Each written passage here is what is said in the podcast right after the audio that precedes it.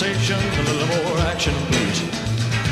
All this aggravation ain't satisfied. One to one. Ah, super, wir können gleich aufnehmen.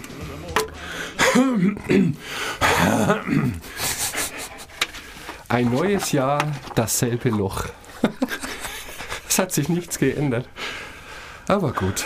Hallo Chris. Hallo Mix, wie geht's dir? Hervorragend, danke schön. Dir auch? Es geht dir hervorragend. Ja. Das ist gut, wenn es dir hervorragend geht, aber Möchtest du das ändern? Nein, Gut. überhaupt nicht. Wir wollen wir gleich zum Punkt kommen. Oder Okay. wollen wir erst plaudern? Gibt es noch irgendwas, was du mir erzählen möchtest? Ist irgendwas Wichtiges passiert in der letzten Woche? Nein. Ganz normale Woche. Ja. Okay. Ganz normale, relativ gute Woche. Also das neue Jahr beginnt echt gut. Okay. Oder zumindest nicht so schlimm wie manche anderen. Super. Eine Sache können wir vielleicht noch kurz erzählen, weil es unseren Verlag Kosok betrifft. Wir bringen dieses Jahr im Frühjahr wahrscheinlich schon ein neues Buch raus, nämlich den Produktivitäts-Ninja. Ähm, Graham Alcott ist der Autor, ist ein Engländer, der ein weltweit operierendes Coaching-Institut führt, Think Productive. Ähm, kommt im Frühjahr raus und was sehr schön ist, äh, zum Jahresende letzten Jahres haben wir noch ähm, die Leute, die für den europäischen Bereich zuständig sind, getroffen zu Das einem. Meeting. Das war ein sehr schöner Termin ähm, und ich glaube, wenn wir da alle an einem Strang ziehen, wird es ein sehr schönes Buch und ähm, vielleicht auch eine sehr schöne kleine Workshop-Reihe, die es dazu geben wird. Aber da sagen wir dann sicher noch was. Oh ja. Aber es fängt alles gut an. Ähm, pass auf. Ich habe ein, ich bin dem Schundbuch, ich bin in die Schundbuchfalle getappt. Du machst das sehr oft. Ich meine, recherchierst du vorher nicht oder kaufst du von jedem irgendwas? Ja, es ist genau, es ist mein Problem. Ich sehe ein schönes Titel und kaufe es dann sofort. Aber ich mir denke, gut, mich ärgert es wirklich sehr, weil das Thema Schundbücher bekannt ist bei Amazon. Ähm, es ist ihnen aber egal.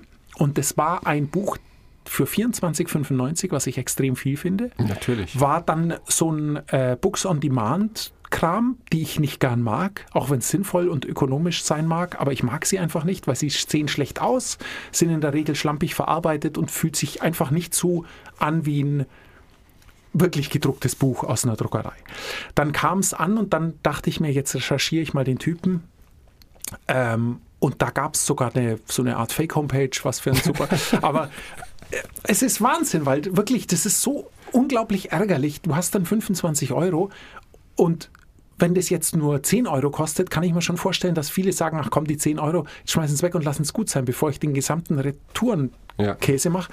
Ich habe es diesmal nicht retourniert. Äh, ich habe es diesmal, natürlich, ich habe dann sofort äh, geschrieben, dass ich ein Rücksendeetikett möchte. Dann haben sie gesagt, nein, ich soll es wegwerfen. Es lohnt sich nicht, das zurückzuschicken. Aber Ähm, die sie- 25 die Euro sind erstattet. Nee, Ah, nee, nee, sind erstattet. erstattet. Ja. Da ist Amazon ja sehr kulant, gibt es überhaupt keine Frage. Aber ich, mich wundert es, denn wenn du gerade Themen, die für unser Sendeformat relevant sind, äh, bei Amazon eingibst, würde ich mal behaupten, ist jedes zweite Buch ein Schundbuch. Das ist sehr krass. Ähm, Kommunikation, was jetzt ein Thema ist, dem wir uns gerade widmen, da ist es besonders krass. Also Schundbuch bedeutet, der Autor hat das Buch nicht selber geschrieben. Genau, es ist einfach ein, aus aus Wikipedia zusammenkopiert. irgendein Kram, was Ja. wir ja letztes Mal auch besprochen hatten. Da gibt es ja auch einen echten Autor, der bei einem echten Verlag ist, der sich da sehr auseinandersetzt. Lustige Homepage. Wir hatten es damals in, der, in den Shownotes, ähm, wie man auch drauf kommen kann. Ja, das ist einfach, das sind halt es sind irgendwelche Leute, die sich was zusammenkopieren, fancy in das Cover machen, uns dann teuer verkaufen, uns nur ein Stern, äh, fünf Sterne Bewertungen gibt. Ähm, Ja gut, machen alles richtig. Die haben uns ganz viel voraus. Ah, hör mir auf. Jetzt aber, dann habe ich es zurückgeschickt und habe ähm, recherchiert, wie du es mir dann empfohlen hast. Du liest doch wenigstens mal bei Blick ins Buch die ersten drei Zeilen, ob sie dich ansprechen. Habe ich getan. Ich weiß, wie du tickst. Martin Betschart. Das Buch ist beim DTV rausgekommen. Das ist und dann war ich wirklich, es ist eine Hausnummer und dann war ich einigermaßen auf der sicheren Seite. Ähm, Das heißt, du hast mich jetzt durchschaut, nachdem du dieses Buch gelesen hast. Ja. Ich weiß, wie du tickst. Dir wird schon aufgefallen, dass du wie jeden, bei jedem Beginn der Sendung mich natürlich anstachelst wegen dem Wasserschadenloch auf deiner Seite des Studios, ähm, das natürlich immer noch im Urzustand ist. Ähm, ich will aber nur sicher gehen, dass das Wasser nicht wiederkommt, darum lasse ich es noch eine Weile offen. Je länger mich du allerdings, du mich allerdings anstachelst, desto länger lasse ich es auch offen. Verstehe, dann halte ich ab jetzt die Klappe. Genau, weil sonst geht auch deine Glühbirne auf deiner Seite bald wieder kaputt. Gut. Ähm, Ich weiß, ich habe dich durchschaut, genau, und ähm, weil ich weiß, wie du tickst. Wie man Menschen durchschaut. Martin Betschart.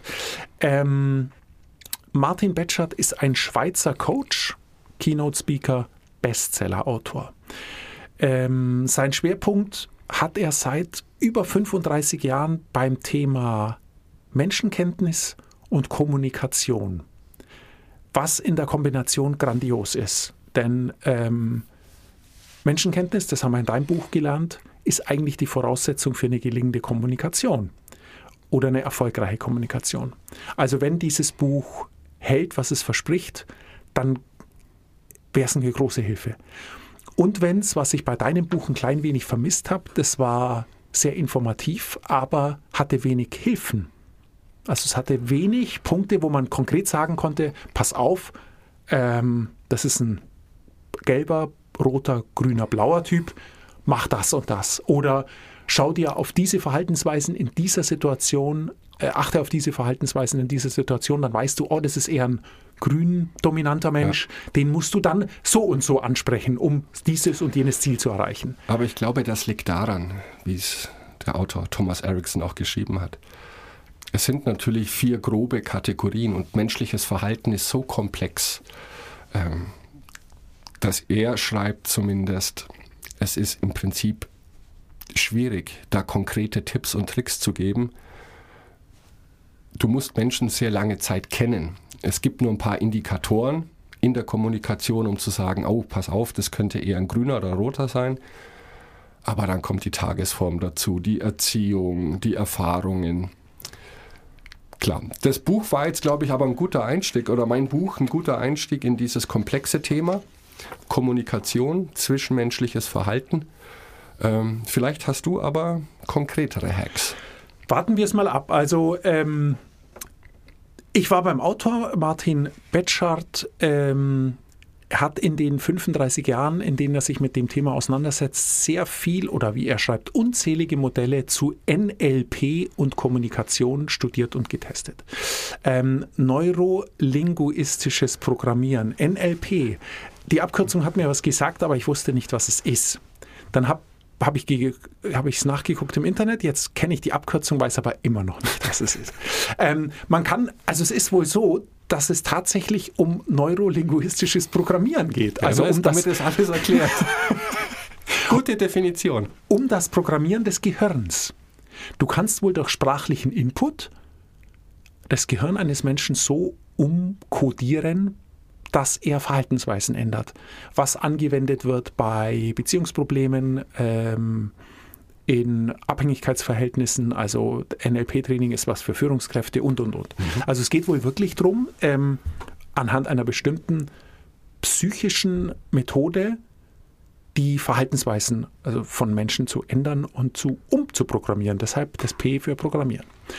Ähm, und das war sein Thema sehr, sehr lange Zeit und ist natürlich genau was, was ähm, unterstützt, was er tut, Menschenkenntnis und Kommunikation. Er ist ein sehr pragmatischer Trainer, der auch das, nämlich Training und Coachings, schon sehr, sehr lange macht und da eine gute Expertise hat. Am aller, allerschönsten fand ich allerdings einen Satz in seinem eigenen Rückentext von diesem Buch, äh, wo er schreibt, und dir waren gleich die Augen vor Glück aufgehen, mit seinem dominierenden Rotanteil Siehst du? Ja. Motivieren ihn nach wie vor Herausforderungen. Und jetzt kommt's, auch wenn er finanziell frei und unabhängig ist. Das steht auf dem Rückentext, muss man sich leisten können, im wahrsten Sinne des Wortes. Fand ich aber schön. Ähm, was ich dazu sagen möchte, weil wir eben diesen Rotanteil haben, was mich sehr stark an dein Buch erinnert, ich weiß, wie du tickst, ist erstmals erschienen 2012. Das ist also zehn Jahre alt, dieses Buch. Ich habe eine aktualisierte Auflage von 2021. Die achte Auflage. Man kann also auch nicht schon Bücher oft verkaufen. Also machen wir doch nicht alles falsch. Ähm, Voraussetzung für eine gelingende und zielgerichtete Kommunikation ist laut Martin Betschart Menschenkenntnis. Menschenkenntnis ist der Schlüssel für alles. Es ist ein du nix, also du, ja. du machst ein zustimmendes Geräusch, schüttelst aber den Kopf, um doppelte Verwirrung zu stiften. Menschenkenntnis ist ein sehr, sehr weiter gefasst, weit be, äh, gefasster Begriff und ähm, der Autor grenzt es auch ein bisschen ein oder verdeutlicht es ein klein wenig, indem er sagt, dass es die aus seiner Warte her die Fähigkeit ist, das Verhalten und die Persönlichkeit eines Menschen richtig einzuschätzen. Sie zu erkennen, beurteilen und ganz wichtig jetzt, vorherzusehen, wie eine andere Person denken und handeln wird. Finde ich gut. Also es ist letztendlich die Verhaltensweise der anderen Person zutreffend erkennen und sich darauf einstellen, mhm. wenn du das magst. Was du magst. Du hast gesagt, du würdest gern sozusagen, du würdest gern stärker beeinflussen können, dass das Gesendete beim Empfänger so ankommt, wie du es verstanden haben möchtest. Korrekt. Also, das finde ich eine gute Definition für Menschenkenntnis und auch eine gute Voraussetzung, um mit Menschen zu kommunizieren und das, interagieren. Entschuldige, das Interessante finde ich aber, wenn mich jetzt jemand fragen würde, Mix, wie schätzt du deine Menschenkenntnis ein? Würde ich sagen, relativ gut.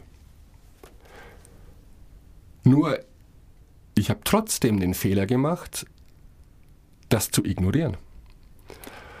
Und ich glaube, das ist die größte Herausforderung, das zusammenzubringen, zu sagen, ich kann, glaube ich, gut einschätzen, wie ein anderer Mensch tickt. Und trotzdem passe ich meine Kommunikation nicht an. Das ist eine spannende Frage. Ich fürchte allerdings, wenn du in einer Gruppe von Testpersonen zwei Fragen stellst, nämlich wie gut schätzt ihr eure eigene Menschenkenntnis und wie gut könnt ihr Auto fahren, dann werden 95 Prozent sagen überdurchschnittlich gut. Beides. Ja, natürlich. Ähm, von daher ist es schwierig, weil es könnte sein, dass jeder sein autofahrerisches Können als überdurchschnittlich empfindet und auch seine Menschenkenntnis als überdurchschnittlich empfindet. Menschenkenntnis hat allerdings ein großes Problem im Vergleich zum Autofahren. Autofahren können ist relativ leicht messbar. Menschenkenntnis nicht. Und sie mhm. ist nicht angeboren. Also Menschenkenntnis ist was, darauf geht er auch ein, was wir natürlich erlernen. Und alles wie alles, was wir erlernen, hängt das Erlernte davon ab, welche Quellen wir haben, es zu erlernen. Das heißt, es ist unglaublich vorurteilsbehaftet, unsere Menschenkenntnis. Ja. Ähm, die hat viel eben mit unserem Elternhaus zu tun, mit unseren bisherigen Erfahrungen, mit unserem sozialen Umfeld, was auch immer. Ähm, und um auf die Menschenkenntnis zu kommen, einen ganz großen Fehler, den wir auch kennen an uns. Du hast, wo, oder wo es losgeht, ist ja schon mal, dass wir in der Regel dazu neigen, ah, das die Attribute, also irgendeine Charaktereigenschaft einer Person aus einer Gruppe, wenn wir die kennenlernen, dass wir die dann auf die ganze Gruppe projizieren. Du liest in der Zeitung, es gab ein Fußballspiel äh, Dortmund gegen Bayern und zwei Fans haben geschlägert. Dann denkst du, hey, alle Fußballfans sind Prolls. Also ist ja, so. Du fährst an einem, an einem, Tennisplatz vorbei, da steht ein Porsche und ein Mercedes, denkst du, hey, es sind nur Schnösel mit viel Kohle, spielen Tennis. Richtig. Also das ist ja dann so mal eine erste Erfahrung. Und das äh, Interessante ist, es gibt eine Studie zu diesem ersten Eindruck. Es gibt viele Studien zu dem ersten Eindruck. Eine habe ich gefunden. Zu dem ersten Eindruck, den man wohl innerhalb einer Viertelsekunde von einem Menschen hat. Und da ist es genau das Gleiche. Es ist absolut vorurteilsbehaftet, eben genau wie du bis jetzt Leute, die eh so ähnlich aussehen oder eine ähnliche Gestik hat oder Mimik hatten oder was auch immer, so schätzt du auch diese Person ein. Nichts Neues. Das Schlimme ist allerdings dabei, in dieser Untersuchung ging es einen Schritt weiter und die Leute konnten die Leute des ersten Eindrucks dann wirklich kennenlernen. Und die waren meistens gezielt anders, als sie sich gaben oder aussahen. Und selbst dann haben es die Versuchspersonen nicht geschafft, ihre einmal gefasste Vorurteilsmeinung zu revidieren. Finde ich unglaublich spannend, weil es ist sehr wichtig für das, was wir okay. tun wollen und für das, was kommt. Du, wolltest, du, hattest einen, du hattest einen Widerspruch. Nein, ich hatte keinen Widerspruch. Ich stimme dem völlig zu. Deswegen sagt man ja auch so, es gibt keine zweite Chance für den ersten Eindruck. Und da sind wir alle nicht davor gefeit. Wir sehen jemanden und bilden uns sofort eine Meinung. Du sagtest eine Viertelsekunde oder so. Mhm. Hätte ich jetzt nicht gesagt. Ich hätte gedacht, vielleicht die ersten zwei, drei Wortwechsel. Aber wahrscheinlich ist es noch dramatischer, die erste Viertelsekunde. Und ich denke, wir bleiben aus Bequemlichkeit dabei. Ja, und bei, bei dieser Meinung, die wir uns gefasst haben. Mhm. Das ist einfach bequemer. Und was ist aber ganz schön schlimm, weil man sich damit natürlich, natürlich viel verbaut, weil es gibt natürlich äh, nicht schnöselige Tennisspieler und es gibt natürlich nette Fußballfans. Genauso wie es umgekehrt auch äh, nicht nette Umweltschützer gibt oder was auch immer. Also weißt du, wie ich meine, das ist, äh, das ist einfach so und ich finde, wenn wir ein klein wenig aus dem lernen können, was wir jetzt ähm, lesen und diskutieren, dann kommen wir doch schon mal einen Schritt weiter. Ähm, Wir werden auf. dieses Jahr bessere Menschen quasi. Das passt so gut. Das passt so gut zu dem, was ich jetzt sagen wollte. Wir werden bessere Menschen, weil, und das finde ich schön, Michael Bretschert wird einigermaßen konkret. Ähm, Menschenkenntnis ist, wenn wir es nicht angeboren haben, also etwas, was wir erlernt haben, in Form von beiläufigem Aufnehmen. Bei Menschenkenntnis ist ja nichts, was man, wo, wo man sich bemüht. Das müssen, können wir aber ändern, kommt aber später, was ich auch spannend finde.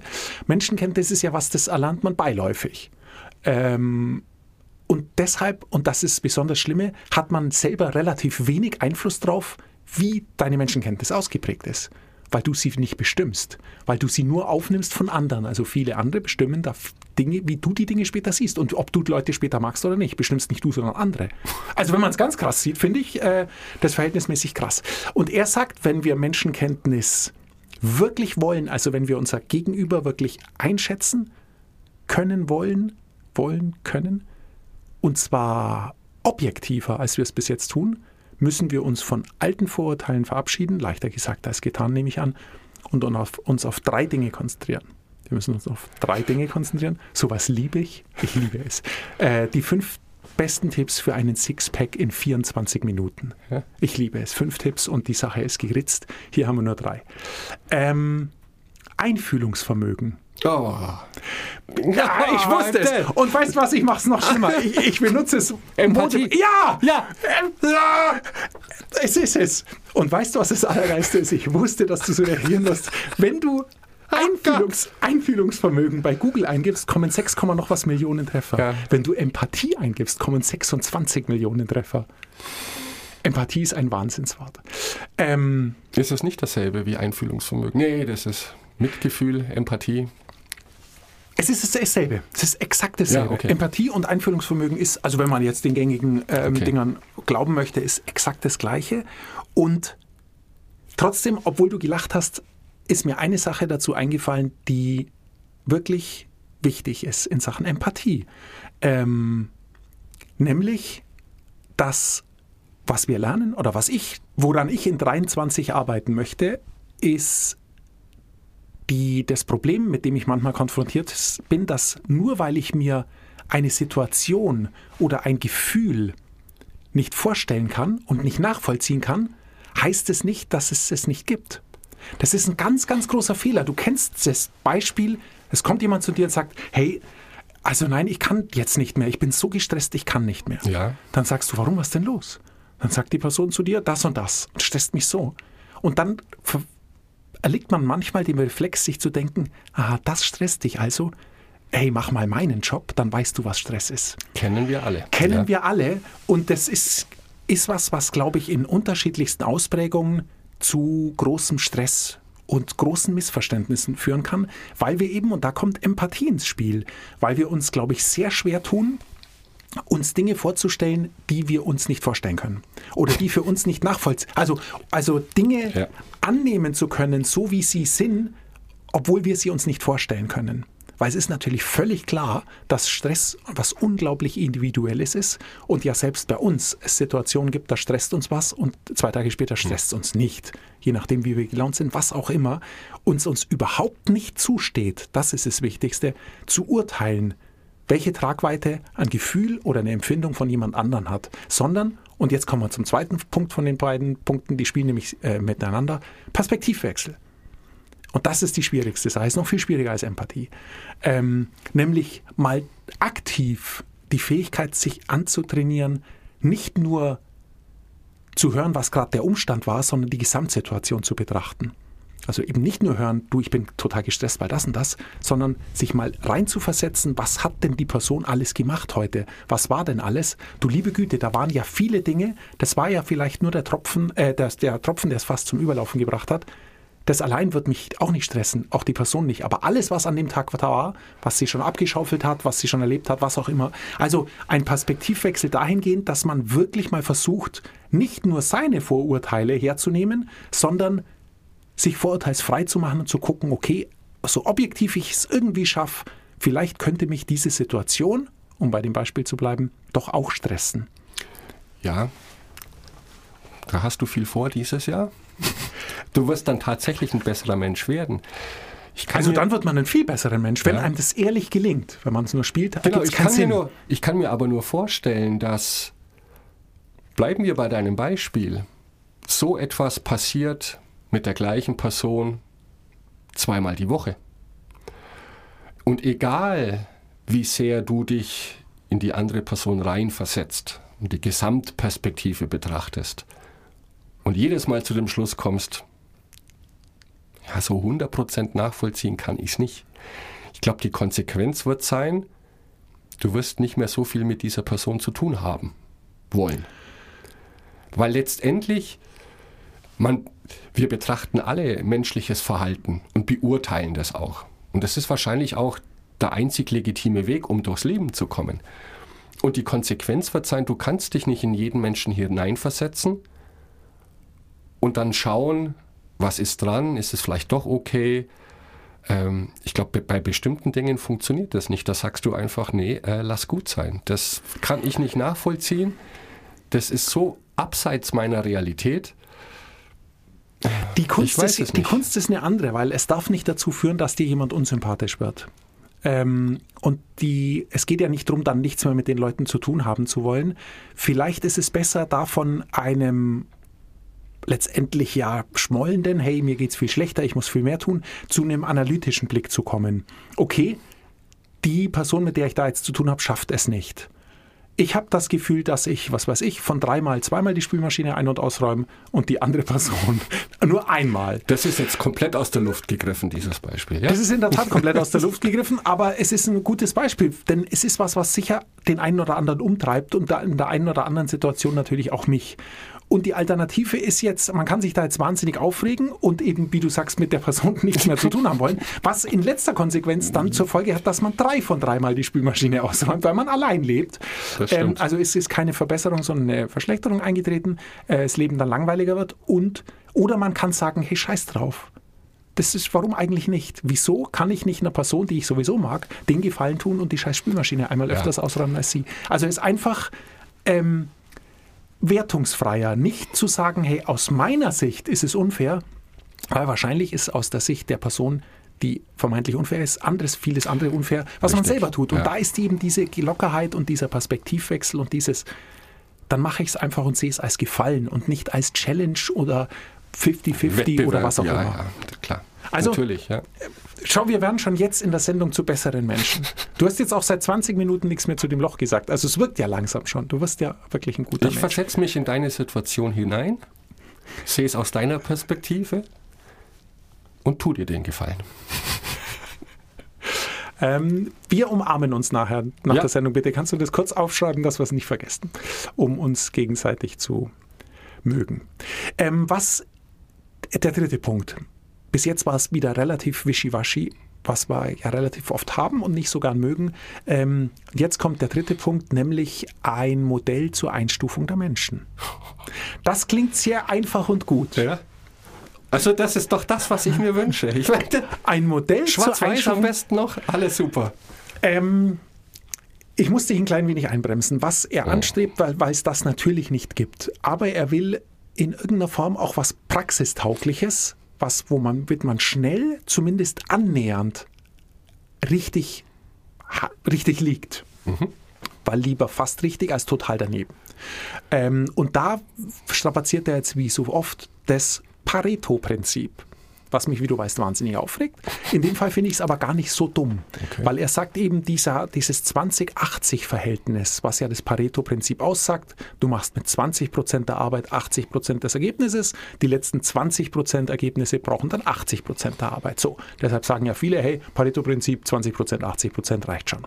In diesem Fall reicht es wirklich, denn wenn du sozusagen also in einer sehr kurzen, mit einem geringen Aufwand 20 Prozent den die Person, die dir gegenüber schätzt, auf 80, die dir gegenüber steht, auf 80 Prozent richtig einschätzen kann, dann bist du schon sehr, sehr weit. Und dann könnt ihr wahrscheinlich schon ähm, kommunikativ aufeinander zugehen, dass es wenig Missverständnisse gibt. Und jetzt? Ich bin, ich bin, gespannt wie ein Flitzebogen. Ja, und ich werde es an dir ausprobieren. Du wirst es an mir ausprobieren. Wir schaffen es nicht mehr. Ich werde dich nur noch mehr aufheizen und dann sagen die Sendung zu Ende, sei es aus. Er hat er leitet es her, sein System. Es dauert also noch einen Moment. Und zwar mit dem Triune Brain Concept Was? von Paul MacLean. Paul MacLean, das war in den 60er oder 70er Jahren, ähm, der hat das menschliche Gehirn oder er hat behauptet in seiner Forschung herausgefunden zu haben, dass das menschliche Gehirn nach neuroanatomischen Gesichtspunkten in drei Einzelsysteme unterteilt Meins werden nicht. kann. Also Aber wir, ich bin gespannt. Wir hatten ja schon immer mal so Kram mit dem präfrontalen, Äh, Genau. Das Cortex, weißt du noch? Ja. also was es da alles gibt. Limbisches System. Genau, den ganzen Kram. Ja. Und er, hat- also dieser Paul MacLean, der sagt, dass es sozusagen, dass sich unser Gehirn als Ganzes in drei Teile unterteilen lässt, die permanent miteinander in Verbindung stehen, aber sich trotzdem unterscheiden. Er hat zum Beispiel das Stammhirn, das Zwischenhirn und das Großhirn. Das sind die drei Elemente. Und interessanterweise, je stärker einer dieser Bereiche ausgeprägt ist, desto stärker sind die Charaktereigenschaften, die man diesen Gehirnbereichen laut Paul MacLean zuschreibt, desto stärker sind die ausgeprägt. Wenn jetzt von unseren Hörerinnen und Hörern das jemand nachgoogeln will, Paul MacLean und Triune Brain Concept, wird er herausfinden, dass es dazu verhältnismäßig wenig gibt und wenn, dann nur Hohn und Spott. Was ich, was ich jetzt ist auch gut, mal dass du dazu das sagen aufgreifst, natürlich. ähm, denn es ist wohl totaler Unsinn. Und es hat zu schönen Diskussionen geführt, deshalb sagen noch ein paar Forschende, ja, es ist alles in Ordnung, weil dadurch kam das wieder Schwung in die Gehirnforschung und und und. Allerdings ist es wohl viel zu trivial und schon in vielen Teilen total widerlegt. Kommt aber auch aus den 60er oder 70er Jahren, wie auch immer. Der Autor Martin Betschart hat wohl einfach gern eine Herleitung gebraucht und das kommt dem irgendwie erklärungsmäßig am nächsten. So erkläre ich es mir mal. Wieso da was in seinem Buch ist, das ich bis jetzt wirklich sehr, sehr gut finde. Ähm, und alles, was ich erzählt habe, es lohnt sich nachzulesen, weil es natürlich viel ausführlicher ist noch und viel mehr Beispiele gibt. Dieser Teil ist komisch. Dieses dreigeteilte Gehirn ähm, meint er eben, dass äh, Stammhirn, Zwischenhirn und Großhirn je nach Ausprägung unterschiedliche Charaktere hervorbringt. Und jetzt kommt's, was dir sehr bekannt äh, vorkommen dürfte. Warte, ich muss das nur schnell nachlesen, weil ich's mir. Stammhirn, Zwischenhirn, Großhirn. Das Stammhirn hat die Schwerpunkte Selbsterhaltung, soziale Kontakte, Interaktion. Klammer auf, Farbe grün. Okay. Zwischenhirn, Selbstbehauptung, Wettbewerbsorientierung. Rot. Richtig? Deluxe, Farbe rot. Siehst du? Großhirn, Selbstbestimmung, Nachdenken, Zukunftsbezug. Gelb. Ha, blau. Blau. Okay. Und da sind wir schon. es gibt kein Gelb. Genau. Es gibt kein Gelb. Es gibt keine netten, empathischen, aufgeschlossenen Wohlfühlmenschen. Das war in seiner 2012, gab es das Wort Empathie wahrscheinlich noch gar nicht. Bei ihm steht nämlich Willenskraft drin. Äh, nicht Willenskraft, Einfühlungsvermögen. Einfühlungsvermögen. Also es gab 2012 Empathie noch nicht und somit gab es die Farbe Gelb für empathische Menschen noch nicht. Das ist wichtig, das ist tatsächlich der große Unterschied zu deinem Buch. Ähm, jetzt, und da wird sich das, die gesamte, gesamte Teil noch dran abarbeiten. Wir sprechen immer nur über die Farben Grün, Rot und Blau. Ähm, und diese Typen teilt der Autor ein, wobei er auch da, auch wie dein Autor schon sagt, wie man Typen einteilt, heißt nicht, dass man sie wertet, sondern man hat nur eine Charaktereigenschaft, die einfach einer Gruppe von Menschen, die die gleiche Charaktereigenschaft haben, entspricht, dann ist es ein Typ von Mensch. So, darum geht es. Der ist dann grün, weil eben das dominant ist, rot oder blau. Ähm, und ich jetzt zum Schluss, wir kommen nämlich tatsächlich zum Schluss, da ich nur drei und nicht vier habe, möchte ich noch mal ein bisschen ähm, genauer darauf eingehen. Rotdominant bedeutet dynamisch, zupackend, Willens, äh, Willensmensch, Pragmatiker. Größtes Plus, er ist tatkräftig oder sie, dynamisches Handeln. Nachteile, Voreiligkeit, Schnellschüsse und übertriebener Wille zur Dominanz. Rotdominante sind ähm, nicht so häufig vertreten, wie du es auch schon gesagt hast, wie Grün- und Blaudominante. Gründominant, gesellig, empathisch, liebenswürdig, einfühlsam, sensibel. Größtes Plus, warmherzig, Kontaktfreude. Größtes Minus, geschwätzig, langsam. So. Ähm, Blau, analytisch, organisiert, logisch. Größtes Plus, klares, klar, klares, logisches Denken, systematisches Vorgehen. Minus ist Distanziertheit, zögerliche Umsetzung in der Praxis. Das finde ich super. Ich finde es super und um sich richtig einschätzen, um sich selbst richtig einschätzen zu können, fangen wir mal da an, ist es nicht schlecht, wenn man, ob man jetzt diese Farbeinteilung mag oder nicht, ähm, spielt keine Rolle. Aber ob man sich trotzdem Gedanken macht, wo stehe ich denn? Denn welchen Sinn ergibt es für einen Grün, für eine gründominante Person zum Beispiel, ähm, Geschäftsführer zu werden? Geschäftsführerin oder Geschäftsführer oder Managerin ist ein klassisches, klassischer Beruf für Rotdominante. Ein Rotdominanter braucht nicht Coach oder Trainer werden. Da gibt keinen Sinn. Das muss ein Gründominanter werden. Und ein Gründominanter braucht auch nicht in der Krebsforschung arbeiten, weil es keinen Sinn ergibt, weil das, das einfach 100% zu einem blaudominanten Typ passt. Also ich finde es nicht dumm, so eine Einteilung. Wenn man es denn schafft, selber rauszufinden, was man ist. Und das tut man. Er hat eine Tabelle im Buch, nach der man es rausfindet. Dazu aber nächstes Mal. Also nächste Woche werde ich wissen, was ich bin. Genau. Weil ich natürlich nach wie vor mit dem anderen Buch hadere, mich selber einzuteilen. Okay. Was natürlich noch schwieriger ist, weil ich dann vier Farben zur Auswahl habe, laut Thomas Erickson. Jetzt nicht mehr. Wir beschränken uns auf drei. drei. Und schauen weiter. Das wird ein fantastisches Jahr. Es wird ein fantastisches Jahr. Ja, wir werden bessere Menschen, wir kennen unsere Farben Und wir sitzen schon aufrecht. Das ist und wir können Anfang. jetzt unser Leben planen. Dann Ja. richtig. Endlich mal. Ah, wie schön. Ich glaube, ich gehe erst mal ins Kino. Ach Gott. Bis zum nächsten Mal. Ja, mach mal.